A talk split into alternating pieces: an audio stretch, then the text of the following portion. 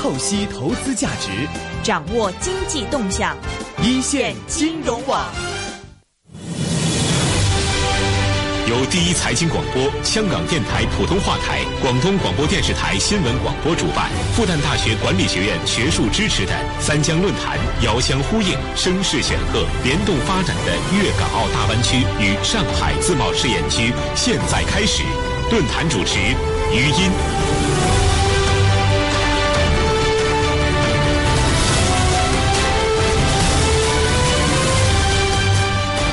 好，各位领导、各位来宾、女士们、先生们，欢迎来到我们的二零一七上海三江联播。经过刚才的我们的主题的演示，大家已经对我们的这个论坛有了更深一步的了解。今年已经是第十七届了。那么我们今年的主题呢，就是遥相呼应、声势显赫、联动发展的粤港澳大湾区与上海自贸试验区。那么粤港澳大湾区呢，是作为湾区经济的一个非常重要的试验田啊，所以它的区域的战略地位也是凸显。今天我们的二零一七上海三江论坛呢，就以这样的主题一起来探讨新时代中国两个非常重要的经济发展区域之间的遥相呼应和联动发展的新的思路、新的举措，以及我们的投资人应该如何来把握机遇和赢得先机。那么，首先我们要为大家介绍的是出席本次论坛的嘉宾，他们是 SMG 上海东方广播中心副主任王亮先生。另外，我们还邀请了六位非常重量级的演讲嘉宾，分别是复旦大学管理学院财务金融系教授、博士生导师孔爱国教授，欢迎孔教授。广州市博士科技创新研究会会长、广州市社科院高级研究员彭鹏先生，欢迎彭鹏先生。上海立信会计金融学院自贸区研究院副院长肖本华先生，欢迎肖院长。中国银行香港经济及政策研究主管谢国良先生。上海社科院国家高端智库资深专家杨建文先生，欢迎杨老师。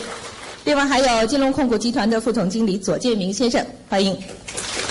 同时，我们还要欢迎来自我们三家主办电台的各位领导和众多来参加我们这次论坛的听众们，我们再次以热烈的掌声来欢迎各位的光临。接下来我们要邀请的演讲嘉宾。中国银行香港经济及政策研究主管谢国良博士，他演讲的主题就是粤港澳大湾区的建设重点以及合作机制。有请。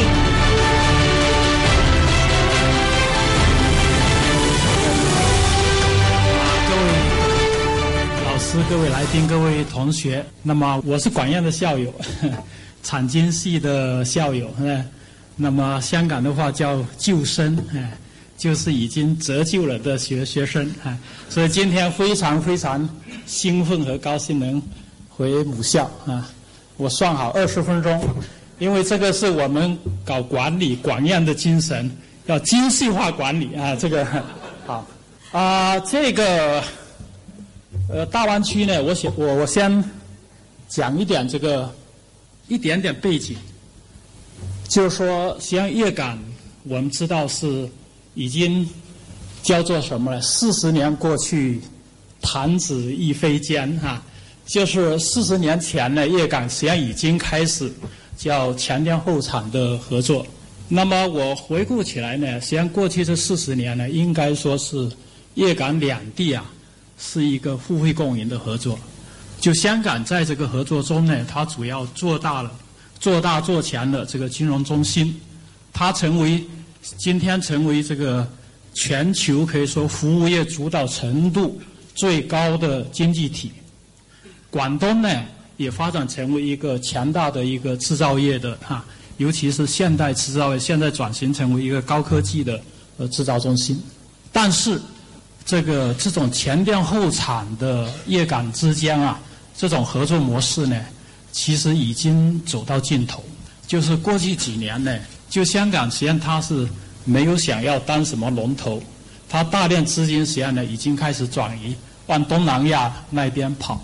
所以在这个时候呢，我觉得我们如何去深化这个香港和内地的合作，尤其是跟广东的合作，我们需要有新的概念，需要有新的抓手啊。那我觉得这个时候呢，就是可以看到李克强在在今年两会提出了这个粤港大湾区建设这么一个概念。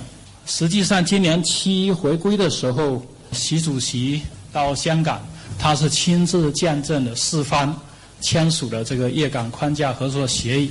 还有这次看得到，就是十九大呢，放在什么呢？就是放在推进祖国统一，在这个地方呢。也是专门提到以粤港澳大湾区跟粤港合作作为重点，去进一步推进香港和内地开展全面的经济合作。所以这里头可以看到的含义是什么呢？就是说这个大湾区建设呢，其实为什么不把它放在区域合作那一块？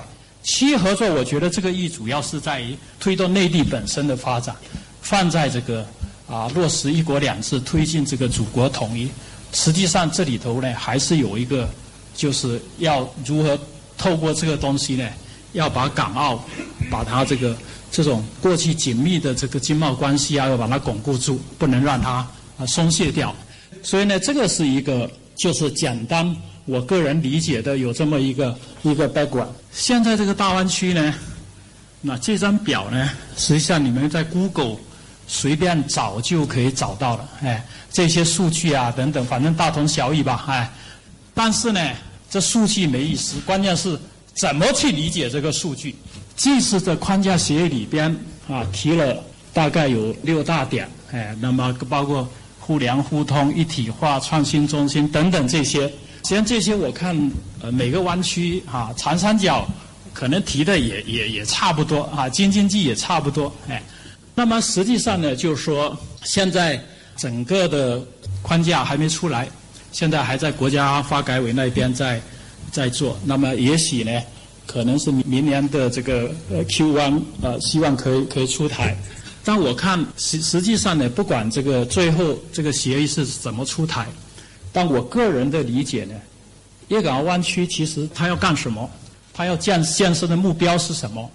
首先，我觉得由于有香港的因素啊，应该承认，就是说这个湾区实际上它是有条件或者有比较好的条件，建设成为一个我们整个国家最开放、最市场化啊，主要是有香港跟有深圳特区，还有呢这个最国际化的这么一个呃合作系统，还有市场一体化的这么一个水平啊。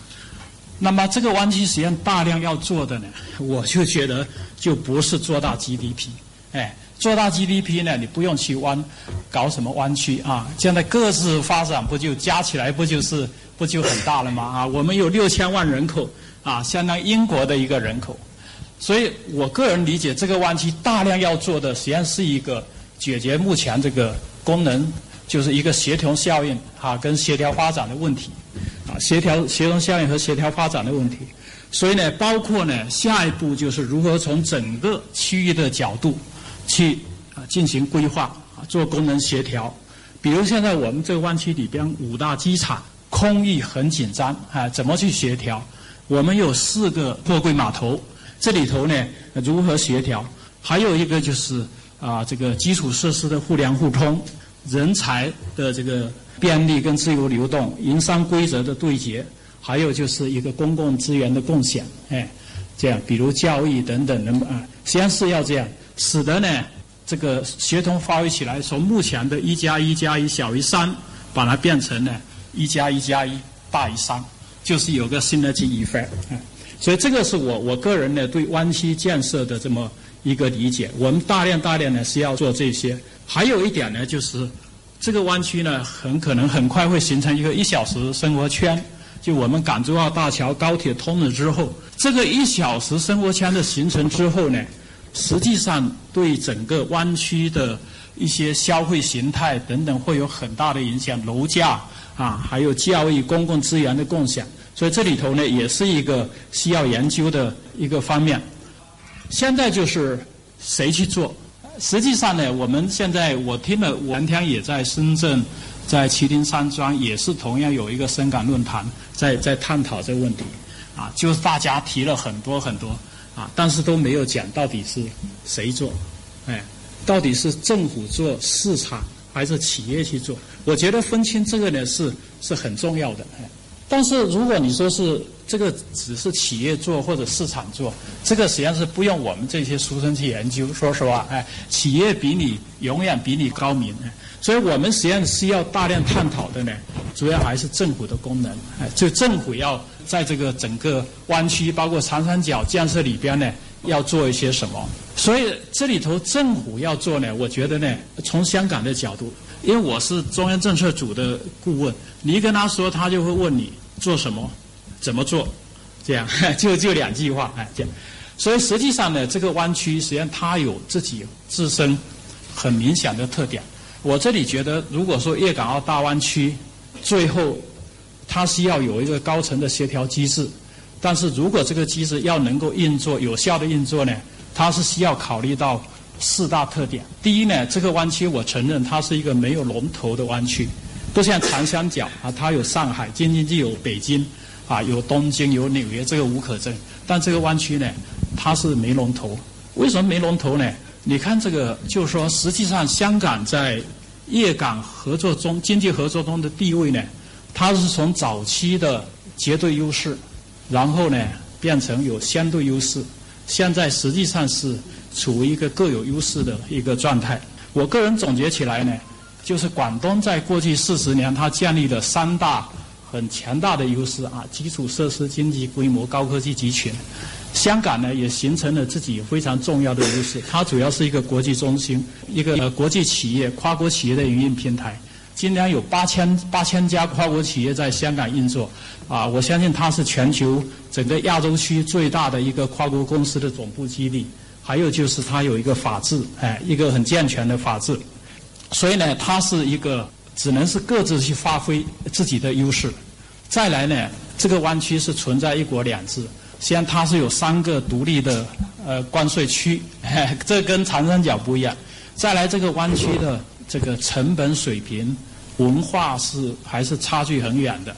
尤其香港的文化，香港人的思维，他做事的方式呢是很不一样的。所以我们现在讲的四流：人流、物流、资金流，还有这个信息流啊。但是如果香港跟广东呢，要是车流打开的话呢，香港受不了，香港中环可能三天就就塞死了，是吧？啊，资金流打开香港没问题啊，信息流啊，啊，所以呢，这个制度跟土地的资源不对称，因此这些呢都是我们在建立湾区合作机制里头呢需要呃考虑的一些重要因素。所以政府从政府的这个角度呢，我觉得我们这个湾区的建设呢，应该是立足于实际。然后呢，这个透过体制和机制创新，把这些障碍呢，把它降到最低啊。哪怕不能完全克服的话呢，也把它降到最低。还有呢，就是其实是要有所为有所不为。关键是下一步呢，就是粤港两地啊，各自去发挥自己最强的优势，去做自己最有优势的那一部分，我觉得就可以了。还有呢，实际上呢，由于没有龙头。那么怎么去合作？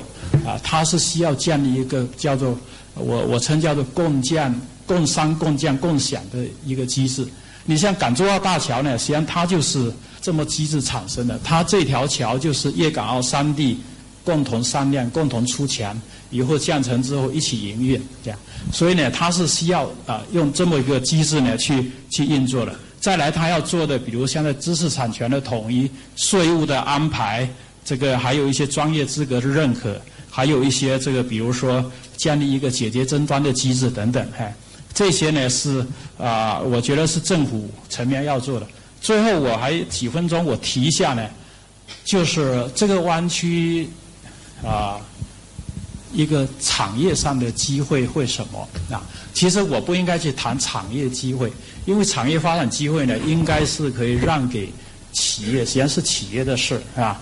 这个人家人家人家比比你更清楚，但我个人感觉呢，实际上有有两个啊，如果你们在那一带有投资的话，可以留意两块。第一块最看好还是创新科技，哎，就创新科技这一块呢，现在呃政府，尤其是特区政府，香港特区政府现在是加大这个 R&D 的投入啊，它现在五年之后会在 R&D 投入呢会占 GDP 比重会。翻到一点五会翻一番啊，大概每年会增加四五百亿的这个投资。然后第二块呢，实际上是一个大物流，所以创新科技呢，我觉得是有条件的，啊，以后会打造一个东部的这个科技走廊。还有呢，实际上是个大物流。大物流呢，因为啊，不管怎么样啊，有没有重复计算，但我相信有一点是挺肯定的，就是说现在粤港澳三地的货柜处理量呢，应该加起来有六超过六千万箱，那是全球第一。我实际上把宁波跟上海两个加起来呢，也还不如大珠三角啊。所以实际上它是一个大物流基地。这个大物流基地跟“一带一路”有一个对接口呢，就是它会作为国家通向印度洋的第二大物流通道的一个基地。由第一财经广播、香港电台普通话台、广东广播电视台新闻广播主办，复旦大学管理学院学术支持的三江论坛，遥相呼应、声势显赫、联动发展的粤港澳大湾区与上海自贸试验区。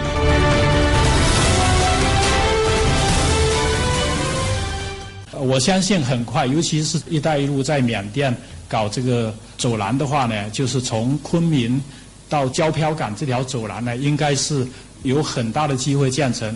建成之后，以后广东的货物呢，可以走昆明，然后到胶漂港出印度洋，就不一定再绕到马六甲海峡了，也可以从广西到这个越南，然后然后穿过去。所以呢，这个粤港澳以后会成为这个“一带一路”的一个国家进入大太大印度洋的一个很大的一个重要的物流基地啊。那么我的发言到这里，谢谢大家，谢谢大家。谢谢谢谢谢国良博士，的确合作机制真的是非常非常重要。其实我们看到，无论是长三角还是珠三角，无论是粤港澳大湾区，还是刚才提到的杭州湾大湾区，无论是这个上海还是广东，我们在要做的这个自由贸易港啊，接下来的发展潜力是非常巨大的。那么听完了一些这个，比如我们宏观层面、那么比较学术上面的一些讨论之后呢，我们很多投资人很关注说，那接下来如果我想在这些区域去布局的话。我要怎么做？我可以关注哪些？我的投资策略会是怎样？那接下来我们要请出的嘉宾是金融控股集团的副总经理左建明先生。我们来听听他关于这两个区域的这个投资策略。他呢是我们第一财经广播的长期的这个呃合作嘉宾，同时也是央视央广的这个财经评论员。他有很多这个证券方面的这个资本投资方面的一些策略跟大家分享。有请。各位大家好，那个非常感谢主办方的一个邀请啊，就跟刚刚语音老师一样，那个我跟韩青老师我们已经认识了有那个前后七年了，是我也是从券商的一个投资顾问，专门是给投资者建议。现在的话到了企业的集团那个去自己去做一些投资，当中的话有一些自己的一些思考。第二个，我觉得那个今天的话到了复旦，我认为那个非常的有幸啊，那个特别是今天讨论了我们是叫做上海自由贸易港。呃，我记得非常清楚，是在于二零一三年的上半年。二零一三年的下半年的时候，大家都知道上海自贸区概念股，特别是以外高桥为首的一批的个股，是出现了一个非常大的一个上涨。我当时的话是在东方证券，东方证券的自营盘那个那个时候是被市场当中强烈的诟病，因为为什么呢？那个基本上是属于重仓的提前买入了外高桥。当时我记得非常清楚，是在于二零一三年的上半年，是在于，呃，那个时候王新奎老师，包括袁院长，呃，因为我跟邵博一块儿过来参加的一个内部的一个交流，所以第一次听说的叫做上海自贸区概念，那个时候还非常的一个冷门和新奇。但是经过这四年多的一个发展之后，我们可以看到市场当中已经是非常熟悉了。今天再回到这样的一个主场的时候，再去讨论，我觉得是不是我们这个三江论坛啊，又有一个非常好的一个先见之明，会给我们带来一些新的一些启发意义。好，言归正传，那个我说一些关于稍微接一些地气的一些关于投资方面的。那如果是说到啊，我们现在这两个湾区，包括是四位专家学者都已经说到一点，我们那些细则还没有出来。那如果是细则还没有出来，政策还没有出来，我们怎么去在提前市场当中去捕捉一些投资机会？我觉得的话，那个还是要从十九大的报告当中去做一个寻找，就是我们现在的一个主要矛盾，特别是说到的一个美好生活的一个需要。今年有可能很多人都会发现，我们的资本市场当中不对了。资本市场当中啊，有部分的一些好的股票在做不断的一个走高，好的资产得到了市场当中的一个非常大的认可，但是百分之七八十的个股没有出现一个上涨。呃，我在今年年初的时候也很有幸，那个我去做了包容老老师的节目，连续两天。当时我们一月一号、一月二号，我记得特别清楚，那个做特别节目。当时的话，我们在做节目的时候，一直拿贵州茅台举例。我说我每一次做投资顾问、做投资者教育的时候，我们都会拿这家企业做我的案例。我说每一次建议大大家去关注好的公司，去选择好的公司。但是打进电话的投资者都会说价格有点贵哦，啊，但是到了六七百的时候的话，那个反而现在有更多人去做一个讨论。我觉得是我们市场当中心态、市场当中的风格已经开始出现很大的变化。包括我现在所在的集团，我们也是这样，买企业就买好的。我们集团公司的话，二零一五年那个投资了一些公司，那个那个时候就趁着便宜，那个去买了一些东西，事后证明它是一个错误。回到一个主题当中，这是我们目前为止国内的三大经济圈，我认为已经布局了非常清晰了。刚刚的话，我们的主讲老师已经说了，我们的十大城市当中有五个核心城市是在长三角和珠三角。如果把北京和天津再算到一个京津冀的话，那我们市场当中三分之二左右都已经在集中在这三大区域。所以我们的话，在寻找很多投资机会的时候。也会往这三个地方走。刚刚也有嘉宾说到一点，这三大区域当中，那我们今天的主题怎么没有把京津冀放在里面？有没有发现？没有。这有可能是跟我们的主办方，一个是那个中部的，一个是南方的媒体有关吗？不是。我举个案例，我们现在的话，很多人用的是手机，可能很多人都会用苹果，特别是上海用苹果的比例非常高。苹果手机的话，我所在的公司它在温州。之后我们可以看到，过去两年把苹果订单给丢了，原因是什么？苹果说：“你们要么把总部搬到上海来，要么把总部搬到深圳去。你跟我说，我要先那个坐飞机到上海，之后高铁到温州，不来。之后的话，也有很多人说，那个那为什么不把总部设在京津冀，设在北京或者是设在天津呢？我们都知道，手机它的话，那个真正的订单是五月份开始下的，九月份发布它的一个最新的一个产品。”五月份、六月份，我们到北京去，你就会发现，坐飞机啊，经常性延误。北京只要一开会，基本上你的飞机你就不要再飞了。所以啊，你会看到，在我们的很多的经济活力比较好的地方，我认为就是在长三角和珠三角当中来做一个寻找。这有可能也是对外开放当中，特别是外资企业非常关注的点。所以我们今年的话，我们看到那个珠三角的几个公司都非常多，像立讯精密。欧菲光，这些都是什么地方地方的企业？大族激光哪里的公司？信维通信哪里的企业？都是深圳的。因为为什么？包括我们自己集团公司，也都是今年十二月十号之前，也就是明天之前，是把所有的产能从温州搬到了东莞。这就是我们会看到，不光是在一个国家的大的布局，企业已经开始跟上这样的一个脚步。第二个，我们看到这样的一个大的格局之后啊，特别是我们看到一个是自贸区，一个是大湾大湾区。无论如何，我们就看这张图，就有可能会有一个对比。最左边的话，我们看到香港，之后往边上是在澳门，也就在于红颜色的代表是服务业，黄颜色代表是工业，农业的话是非常少的部分。但是我们看到我们的大陆地方的话，基本上目前为止还离香港和澳门的一个服务业啊还有比较大的距离。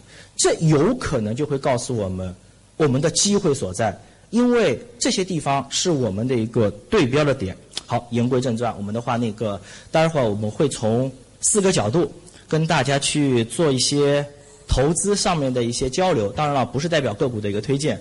首先来看一个公司，那个叫做要提到上海自贸区嘛，那个我们相信，无论是金融还是地域上面，总归作为上海的本土的一个金融机构。应该会有所的帮助，或者是有所的受益，所以用一张图来说清楚一个投资逻辑，我认为应该是用截了这张图跟大家做一个交流。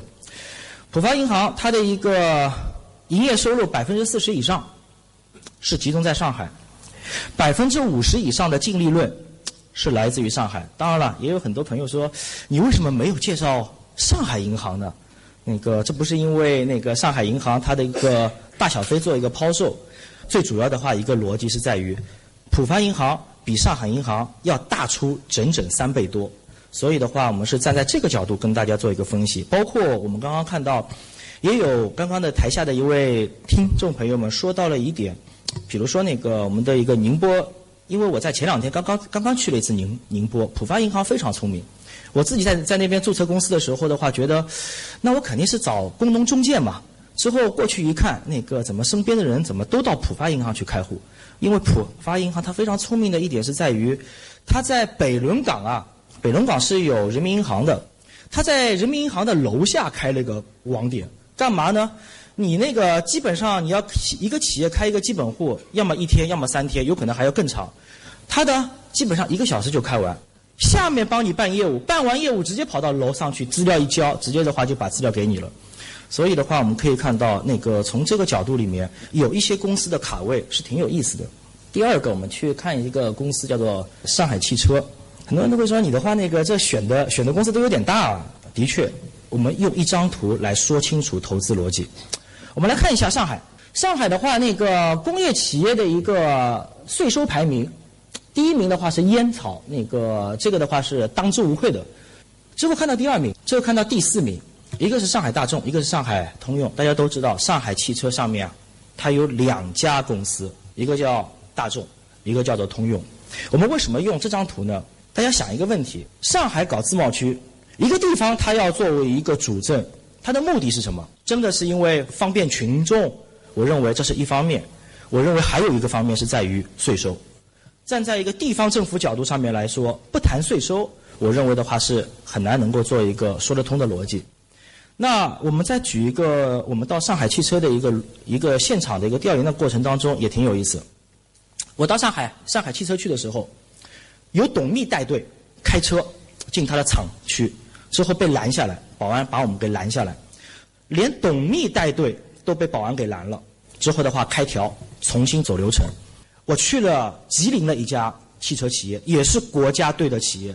我们的话是由第三方服务公司带我们开车进去，我们在厂区里面兜了半天，一个人拦我们都没有。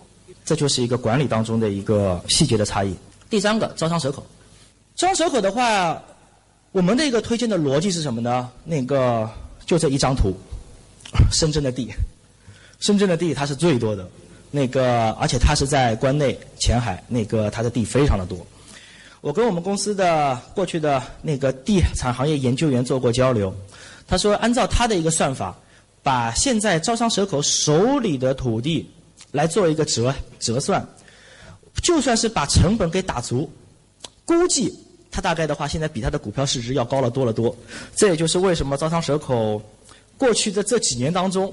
那个公司的高管居然是买的股票价格比现在的二级市场价格还要贵的一个逻辑。当然了，我们认为的话，那个很多的公司里面它都有一个叫做内在价值的一个数据点。如果当我们这个公司它的一个内在价值它是大于我们现在的股票二级市场价值的，我们认为这也是一个寻找的一个理由点。第四，我上周去了这家这家公司，叫做飞亚达。那个我们刚刚说到第一张图，就是我们十九大当中啊，说到一个叫做针对于美好生活的向往。大家都说那个你，那你飞亚达是不是代表一个美好美好生活呢？那个我们去看了一下，飞亚达它不光是做自己的飞亚达国产手表，我们的话国内有过去有几个品牌啊，海鸥，上海的还有上海牌。上海牌里面百分之二十五的股权在他手里，之后还有一个就是北京牌，北京牌的话代理都在他手里了。最主要是在于一点，我们有没有发现今年下半年以来，茅台涨了非常多。我指的不光股票，它的酒。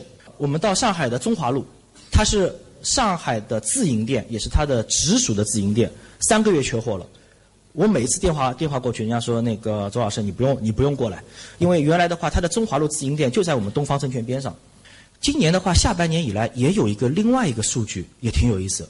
他们的话，菲亚达它旗下还有一个做国际品牌代理的，上海的叫做亨得利，他们叫亨吉利，代理了有几十款名表。名表现在啊，就看这个数据，不知道能不能放大时候能够看得到这是什么牌子。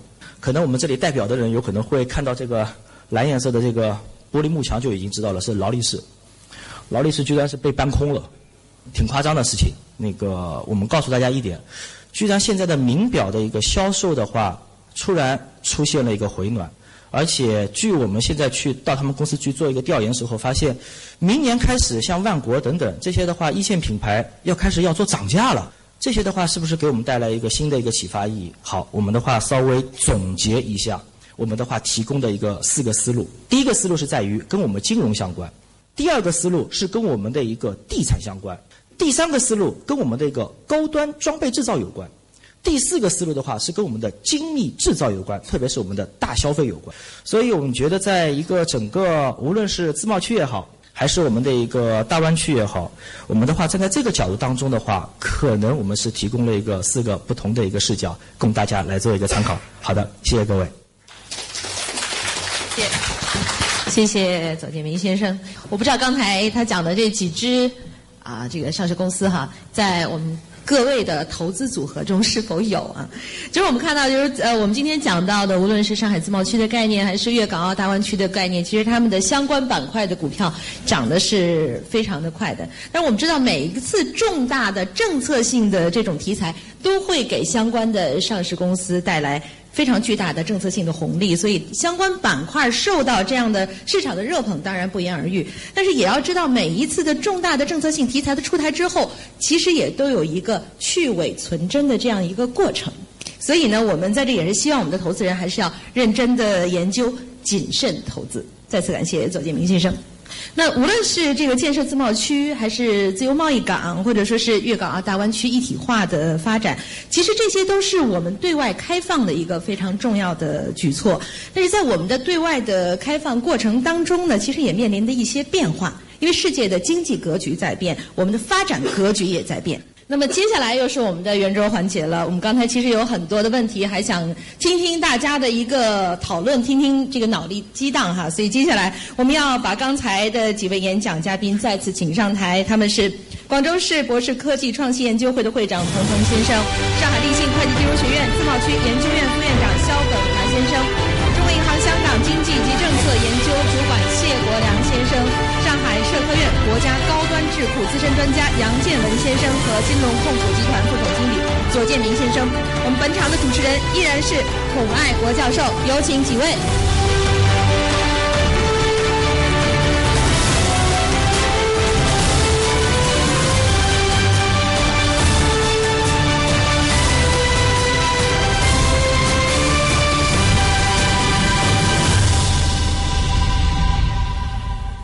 接下来继续来关注二零一七三江论坛，听一听来自上海、广东、香港三地的专家在本届三江论坛上的精彩发言。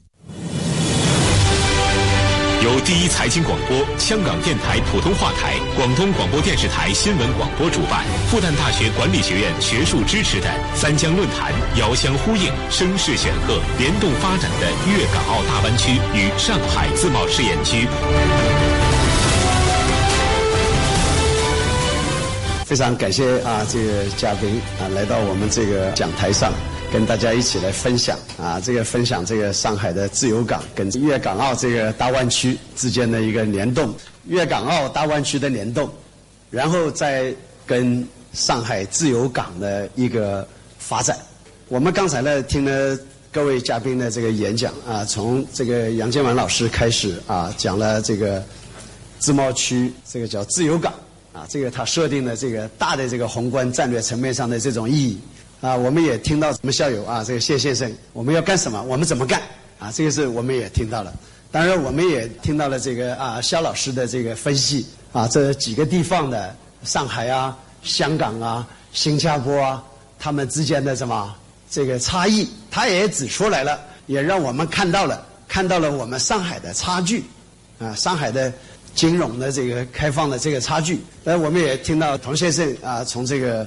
大家也知道，从广州来的，啊，所以这个广州跟深圳发展速度特别快，后发优势很明显嘛。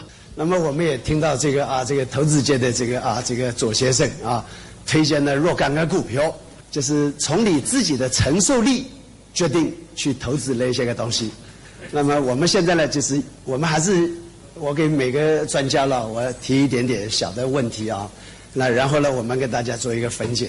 杨老师说的这个东西啊，就说他特别强调了一点啊，特别强调了一点啊，我都记在这儿的。强调什么呢？强调他说这个制度环境啊，跟制度的条件。那么因为政策还没有出来，所以我们让杨老师给我们猜一下，上海自由港将会迎来一个什么样的制度优势跟政策优势，好不好？展望一下，很大。呃，他签到就说上海在考虑策划、构思、上报过程中的一些想法，跟中央相关部委，包括最高领导，从国家角度来对你的要求和许可，中间可能会有落差，而且就说，就像您刚才开始讲的一样，其实有些不同的做法对实际的影响啊。它会影响比较大。你如果，呃，某一个政策我统一做了，将会导致一个什么结果？当然你在做的时候，你做的好不好，它又是有有一个这样。如果按照我个人的对这问题的了解跟估计和分析的是，讲自由港，就所谓自由贸易港嘛，开始都谈到全球几百家各自做法不完全一样，香港是最典型的。最开放的，他那他那那那块，如果讲典典型讲开放度的话，我的理解最主要的是一个作业区和生活区两个合在一起。当然，对于我们上海来讲不可能，它是一个作业区和生活区合在一起的话，才有香港整个自由港的一个整体的理解。如果你叫广义讲，它同样也是自由贸易港。那么显然我们只能自我收缩。活生活区那块还不可能把整个上海市都圈起来，是吧？那可能是，我只能在一个一个作业区的一个范围中中间，围绕着货物以及货物所需要的一些货物流通所需要的一些条件。贸易是货物的流动嘛，换手。那么你跟他所需要的这些条件，那么当然我们从我们角度来来说的话呢，做了几手准备，一手准备最低限度的。那就是说，在原有的自贸试验区的基础之上，增加一点自主权。所谓增加一点原有的自，就说你呃自贸试验区，严格意义上讲是在种试验田。谁来种？国家相关部委，他有些考虑要推出的一些什么东西，到你这儿来试一下，承受一下压力，能不能就说政府层面、管理层面能不能承受这个压力？行了就做了，做的具体事情怎样大家都很熟悉。那么同样就是说，要求是可复制、可推广，要求你做了以后，其他地方马上就能用的，这个跟原先自由贸易区的它的本意的功能是不是同一回事？情自由贸易区就是个特殊的海关，如果你这地方做了以后，其他所有地方都能做的，这个就不是特殊监管区。那么，当然，我们整个国家在发展过程这个需要。我原先这个三年四年，对上海来说，一百多项这一类的事情做都有成效，而且全国都有推广，应用效果也不错，同样是不错。但是回归到自贸区的或者现在自由贸易港的它本身的一个特殊的，所谓特殊，人家不能替代。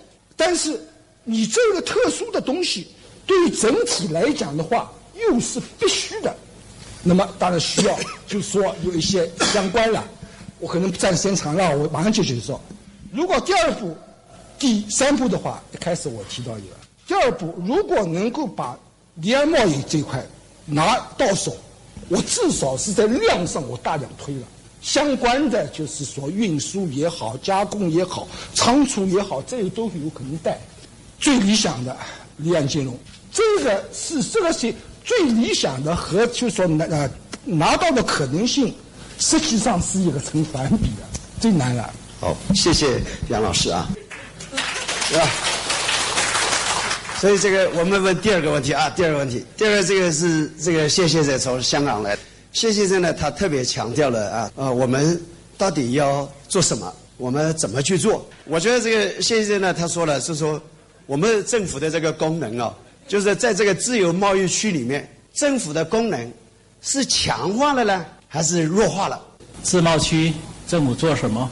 我觉得上海其实最好呢，就是这个习近平新时代建设中国特色社会主义思想的一个，把它建成一个重要平台。因为我感觉呢，其实上海最最需要的是成为我们中国体制下的一个重要的平台。那么这个体现这个制度自信，哎，当然今天上海想的是想当自由港啊。我感觉实际上是有很大的挑战，而且不容易。那么，其实自由港呢，真正的运作，其中还有一个核心，我感觉呢，即使你政策上，我宣布了资金进出自由，这个人员自由、货物自由，什么都自由，资讯都自由。但你要别人相信你，就是说你自由了之后干什么呢？实际上你是要国际的资金进去，所以国际资金在进去之前呢，他首先要想，他要相信你这个是自由。你今天是自由，明天是不是还会自由呢？所以呢，实际上香港这个自由感呢，实际上它背后是有什么？是有一个重要的、有国际公信力的司法体系的保证。但是我们能不能做到这一点？比如你最后最后支撑的呢，不是这些政策，说我开放什么政策，最后是你这个整个的司法体系是怎么运作？而这一点，国际的投资者有没有信心，相不相信？我觉得是这样。谢谢谢先生啊，所以先生回答的是特别的重要，就是要真自由。这个夏老师这个是专门研究这个啊自贸区的啊这个专家，我呢就是所有自由的好处。我们都不去说了，因为为什么？他已经给我们讲了好多好多。所以我我就问一下肖老师：上海有你刚才讲的那个自由贸易港，只有啊十八平方公里啊，够不够？就是这样子的一个规划，这样子的一个格局，将会产生什么负面影响？等到真正自由了以后。好，谢谢了。那么关于这个，说实在话，把这个十八平方公里能够争取下来，都已经很不错了。真的很不错，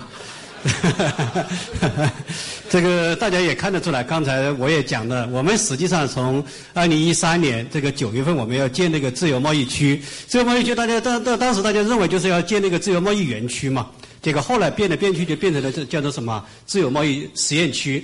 后来这个这个过了两个月，不是十八届三中全会要建那个什么自由贸易港区和园区？实际上就是说明我们当时今天我们见到的自由贸易区和我们当初的设想是有很大差距的。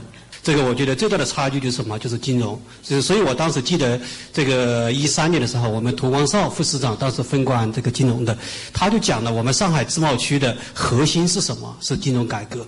金融改革，但是到今天大家也知道，我们的金融改革实际上当然有进展。你要说上海自贸区金融改革最大的进展是什么？自由贸易账户体系的设立，这个认为我们官方认为这个是最大的那个进步啊，最大的进步。那么关于这一次我刚才讲的，为什么我们能够把这个十八平方公里那个争取下来，很不错了。因为为什么里面牵涉到很多金融的问题，很多这个税制的问题。你能够在十八平方公里，你能够先行先试。一些这个外汇管理的一些突破，在税制方面你做一些突破，然后从我们上海来讲，你能够把离岸贸易和转口贸易能够在十八平方公里把它做起来，我觉得一定是非常了不起了。所以我们不要先想着把这个扩大到一百二十平方公里啊，扩大到整个那个浦东新区，先把这个十八平方公里再尽量去争取中央给我们更大的授权，真正来讲。就是说，把我们的实实在在，就像我非常同意这个谢老师的意见，做什么怎么做，我觉得这些这也是下一步我们那个上海自由贸易港真正要去考虑到的，不要去考虑到过大的去争取更大的范围，这是我的。是好，谢谢啊，肖老师，非常重要啊，非常重要。这个自由贸易试验区啊，这个跟这个自由这个港啊，这个特别重要。就是下面我们交给这个啊，交给这个庞先生啊，庞先生从广州来的，广州是开发的。是我们国家改革开放的前大门那个是了不起的。这个地方呢，真的了不起。那么我们就想问问这个啊，这个刚才这个左先生也也提到很多概念了。他说香港的转口贸易达到百分之占整个贸易总量的百分之九十啊，那个新加坡呢占到百分之四十，我们浦东啊只占了百分之十。你给我们浦东下一个处方，怎么提高这个转口贸易的？我有几点感慨，呃，谈谈，我就跟我们今天的论坛主题有关。第一个呢，就是我觉得这个粤港澳大湾区和自由贸易港是非常值得讨论的。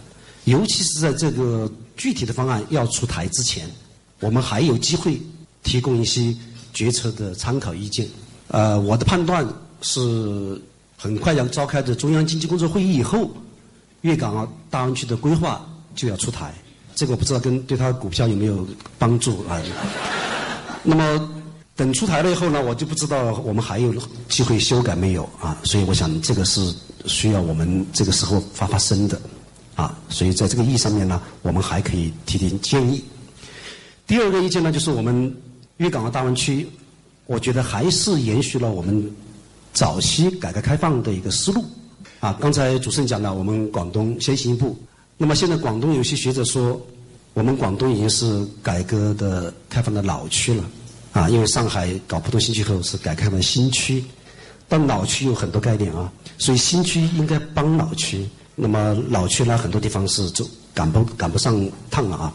那么这样呢，我们也得更多要向上海学习。刚才讲了，我刚才讲了，落后二十年，落后一年半，现在赶得比较快的啊，不到一年。啊，这是我们需要继续追赶的一个方向。但是不管怎么样呢，我就觉得我们的广东的经验啊，至少，但我觉得中国的经验也是一样的。实际上，当我们改革进入深水区有点走不动的时候，我们还是要靠开放来促改革。只要我们坚持开放，改革的进程就不会停步。那么。不管怎么样，我觉得我们粤港大湾区到底下一步怎么做，可能我们还是在国际化、法治化、市场化方面多做文章。所以，我们粤港澳大湾区可能啊 GDP 里它肯定会增长的，但是呢，确实我觉得我们在制度建设方面，可能希望广东为全国还应该迈出一步，走上更加的国际化。所以，我想我们。广东的学者呢，也应该为此而努力。谢谢好，谢谢，谢谢，谢谢，谢谢，谢谢。首先，这个非常棒，因为我们时间关系啊，我们就到这里，好吧？谢谢大家。谢谢。股票交易所鸣金收兵，一线金融网开锣登台，一线金融网。